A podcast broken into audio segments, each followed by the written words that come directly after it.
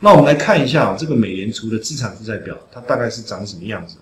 它的资产大概有几个？包括外汇储备的部分，例如黄金以及 SDR 啊。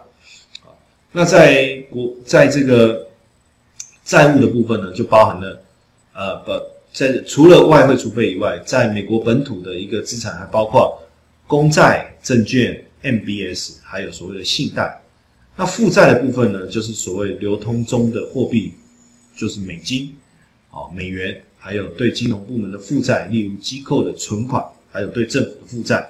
所以，当他要缩减资产负债表的时候呢，等于他要同步减少他的资产，以及同步降低他的负债。哦，这个叫啊缩减资产负债表。那也因此，他他要减少他的资产，例如他手上的公债以及 MBS，他自然而然就能够减少他的负债。因此，美元就会被回收，哦，超额准备金会被减少。那因此呢，这样就会带来一个效益，市场的流动性可能会产生一些冲击。那联总会缩缩减这个啊资产负债表，因为它的负债太高，你看到它的负债相当相当的高，哦，相当相当的高，它的负债相当相当的高，哦，它的负债相当相当的高。那总资产规模里面呢，啊，很这个这个很这个大量的膨胀以后，占整个 GDP 的比例啊，也从百分之六大幅度的攀升到百分之二十五，哦，这个是一个很大的一个问题，而且在它的整个资产端的啊组合里面呢，包含了美国的公债以及 MBS，你在啊画面上可以看到，啊画面上可以看到。然后在这个负债的部分呢，主要就是机构的存款，目前占比大概是百分之五十三，百分之五十三。所以一旦这个呃，一旦这个这个整个这个缩表的过程持续进行以后，可能我们担心会导致这个 M two 啊的货币流通速度下滑。那这个部分呢，当然就会冲击到。投机市场就会，就会这这个影响到投机市场。那所以刚才我前面在谈这些，其实我要告诉大家，就是我们现在一直在追踪这件事情，我们一直在追踪这件事情。那未来这件事情发生，当然，呃，我不确定，呃，各位有没有办法运用一些工具或者是平台去进行这个部分的投资？但是我觉得，总是我们在学学习交易的历程当中，我们还是会去接触这些。啊，相关的一些讯息。那假如说我今天可以去呃参与到美国股市的一个熊市的话，那什么样的工具我觉得是呃我觉得最理想？实际上你有很很多工具可以去运用，比如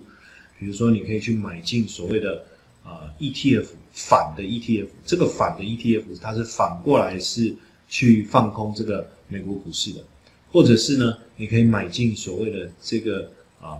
这个。看跌的这个期权啊，也就是所谓的 put。那当然，如果美国股市大幅度修正的话，那对于黄金来讲，可能会带来比较明确的需求，可能会带来比较明确的需求。所以我们也会采取买进黄金这样的策略。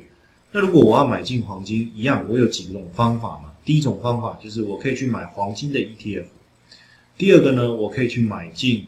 这个黄金的期货。第三个呢，我可以直接去买进黄金的期权。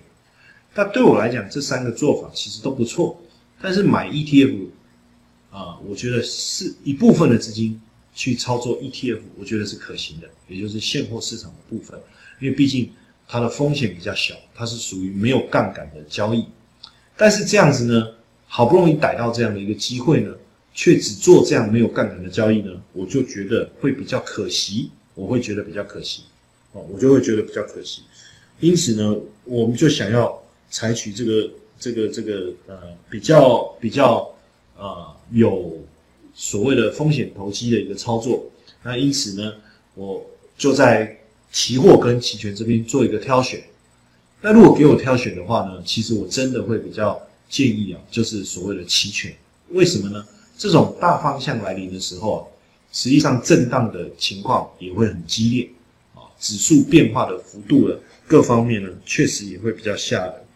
那这个时候，如果你直接只采用采用这个期货的话，万一这个在下跌的过程当中，或是要下跌之前，突然出现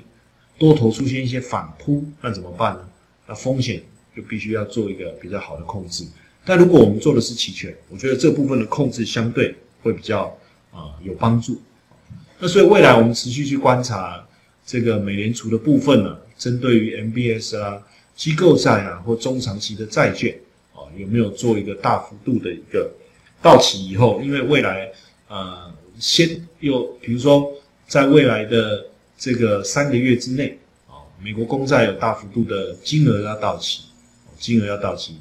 哦，金额要到期，那在三个月到一年又有更大笔的金额要到期。那最大笔的是一年到五年，那很多人就会问我说：“可是啊，夏老师，你看哦，你讲的这个缩减负债表的概念啊，其实我可以理解，因为表示负债它的资产在缩减的同时，也也必须减少它的负债，因为在会计里面呢，资产会等于负债。好，那资产减少了，负债当然就减少了，减少资产就是减少这个公债的购买，到期以后就不再购买。那不再购买公债以后呢，市场流周流出来的资金也会相对的就降低了。那这里面我就我不理解的是说，可是真正比较大笔的这个到期的时间呢，好，可能是落在未来的一年到五年。好，即便我把这个时间稍微往前提，也是未来三个月到一年的事情。那这个美国股市有可能提早就修正吗？因为毕竟流动性的问题要等到。未来一年以后才可能会比较明确。好，但是基本上呢，就投资市场而言，股市总是会去预先反映它对未来的预期跟恐慌嘛。所以虽然是说，呃，联总会要到三个月后，或是甚至平均来讲就是三个月到一年的时间，它的美国公债陆陆续续到期，但是到期量最惊人的会是落在未来的一年到五年，我落在未来的一年到五年。那我们似乎会觉得说，未来的一年到五年对整体股价、股票市场的影响会比较大，甚至可能也会冲击到亚洲市场。但实际上，实际上股市总是先领先反应的哦，领先反应的。所以你要等到这整个公债的一个公布的状况真的出现以后，